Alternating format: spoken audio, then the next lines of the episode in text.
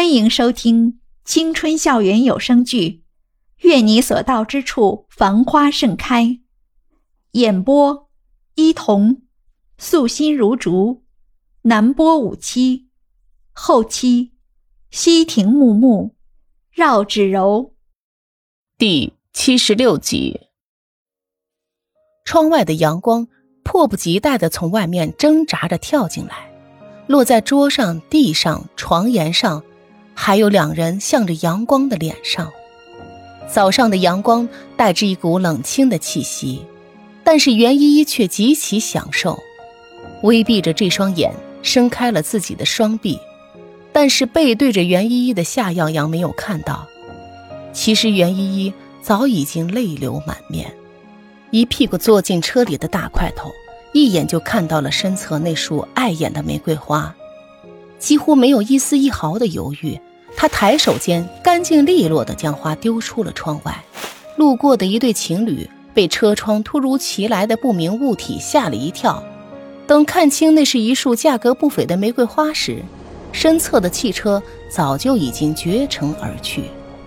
银白色的轿车像是离弦之箭一般，飞快地朝着车流窜动的马路射了出去。车内的气氛却像是瞬间降到了冰点。大块头用一只手撑着额头，一只手用力地握紧了方向盘。就在他皱着眉、一脸乌云的时候，一边的电话突然间铃声大作。大块头顺手按下了蓝牙耳机的开关。什么事儿？鉴定报告出来了，你自己回来看看吧。电话那头是一个冷漠的声音。大块头淡淡的嗯了一下，就挂断了电话。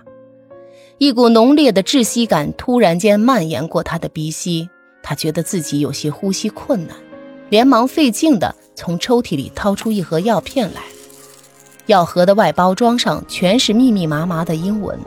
大块头放慢车速，用一只手拿出两粒丢到嘴里。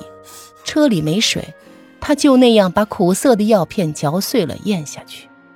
终于感觉不是那么难受了，大块头把车停到路边。短暂的停留后，又朝着之前的方向驶去。而这边的李曼和一个看起来很严峻的男人，早就坐在沙发上等候着大块头的到来。只是此刻摆在三人面前的那张纸，却成功的将他们的视线聚拢到了一起。一边的李曼伸手将桌上的鉴定报告递给站在一旁的大块头，大块头有些迟疑的接了过来，最后的那几个字。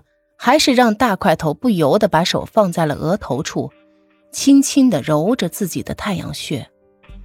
虽然在回来的路上他就已经做好了心理准备，但是当看到那几个无血缘关系的大字时，他的喉头处还是仿佛像被卡了一根刺一样难受起来。李曼看着大块头渐渐变得苍白的脸，连忙关切地问道：“怎么样？没事儿吧？”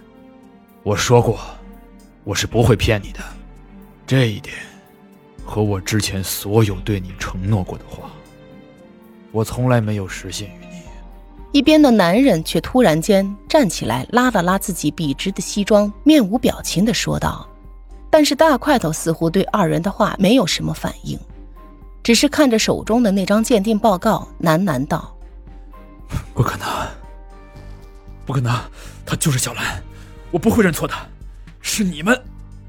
他突然就回过头来，恶狠狠的看着李曼和那个一脸漠然、和自己的脸颇有几分相似的男人，吼道：“哼，一定是你们，是你们为了掩饰自己的过失，故意搞这么一个假的狗屁鉴定来蒙我的。”说着，手里的那张纸就被他三下两下撕成了碎片。男人终究还是没忍住。啪！一巴掌打在了失控的大块头脸上，大声骂道：“你醒醒吧！虽然江兰失踪了，我也很心痛。可是你怎么能把这件事怪到我们头上？